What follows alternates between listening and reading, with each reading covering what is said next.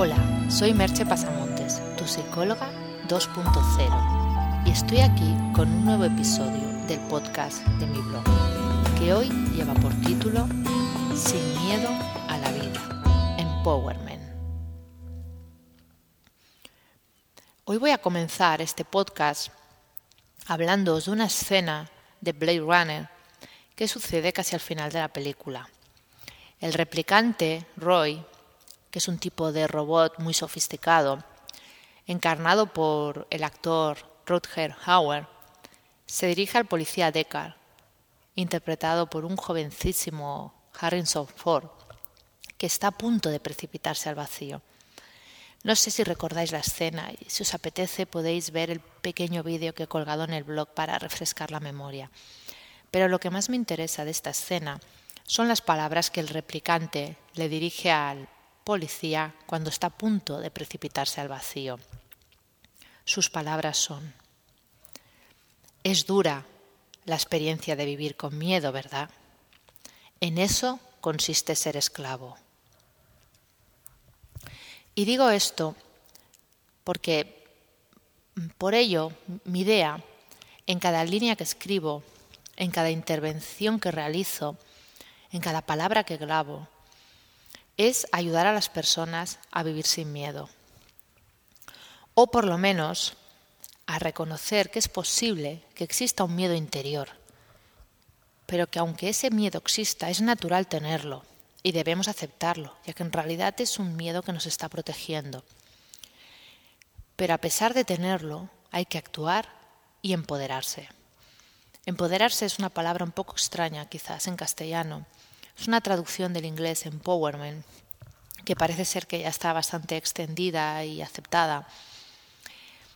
Y el empoderarse es el hecho de alguna manera de ayudar a las personas a descubrir su verdadero poder, a descubrir su verdadera fuerza, darles esa capacidad de sentir que pueden gestionar sus vidas. Y explico esto porque mi visión Muchas veces he hablado de, la visión, de conectar con tu verdadera visión, pero no he dicho cuál era la mía propia. Entonces en esta ocasión me apetece hablar un poco de eso. Y mi visión es conseguir que cada vez más personas puedan vivir empoderadas, guiadas por su llamada interior. Sueño con un mundo en que muchas personas llevan a cabo sus propios proyectos, crecen y se realizan a sí mismas, del modo que sea mejor para ellas. Y no estoy hablando para nada de un mundo de egoístas en que cada cual va a lo suyo. Cuidado porque no estamos hablando de eso. Afortunadamente una gran parte de las personas, cuando conectan con su visión, conectan con algo que va más allá de sí mismos, con un proyecto generoso para con los otros. Consiguen ganar a la vez que ganan los demás se conecta con algo que como Gai Kawasaki explica en su libro El arte de emprender, un libro muy muy recomendable si no lo habéis leído, pues se conecta con algo que responde a la pregunta ¿qué cambio quieres ver en el mundo a través tuyo? Y explico todo esto, entre otros motivos, porque a veces me encuentro personas que no saben bien cuál es el tema o objetivo de este blog o, del podcast que estáis escuchando, o incluso que no entienden cuál es el objetivo de mi trabajo, que me encuadran dentro del pensamiento positivo o la psicología o el coaching. Y todo eso es cierto. Todos esos temas, todos esos conceptos son mi base, mi trayectoria, forman parte de mis experiencias. Pero la verdadera motivación que me anima, la que me empuja a seguir escribiendo, a continuar con mi trabajo diario, a pesar de las dificultades y obstáculos que encuentro a mi paso, proviene de conectar con esa visión, de ese deseo de que cada uno obtenga esa libertad interior y a la vez asuma la responsabilidad de su propia vida. Como dijo George Bernard Shaw, la libertad supone responsabilidad, por eso la mayor parte de los hombres la temen tanto. Tengo que reconocer que este blog empezó sin un motivo claro, solo con una sensación interior de quererme expresar, y adquirió en sus inicios algunas derivas extrañas, afortunadamente ya abandonadas. No obstante, no he querido borrar ninguna de esas entradas iniciales, incluso aunque hay alguna que hoy en día no me satisface realmente, pero forma parte de esa trayectoria que he seguido.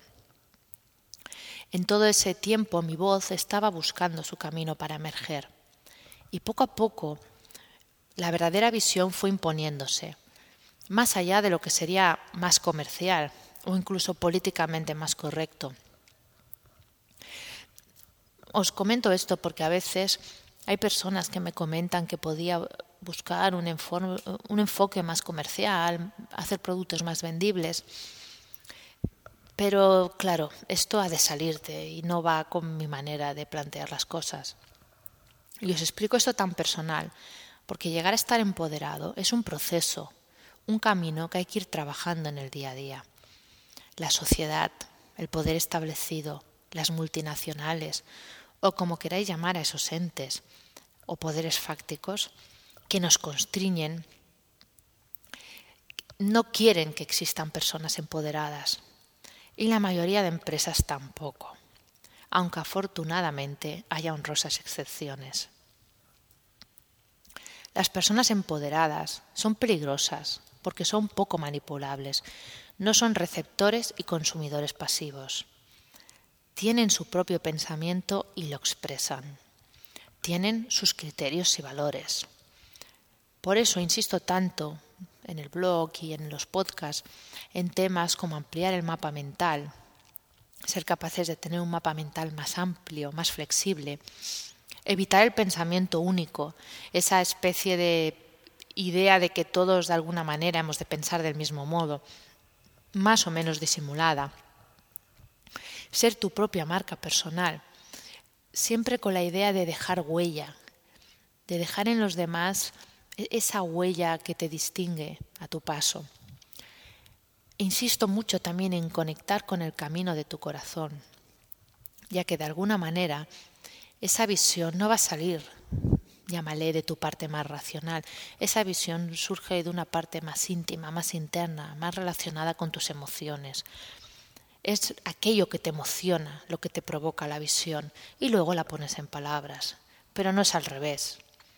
No escoges unas palabras y luego las conectas. Las cosas no funcionan de ese modo.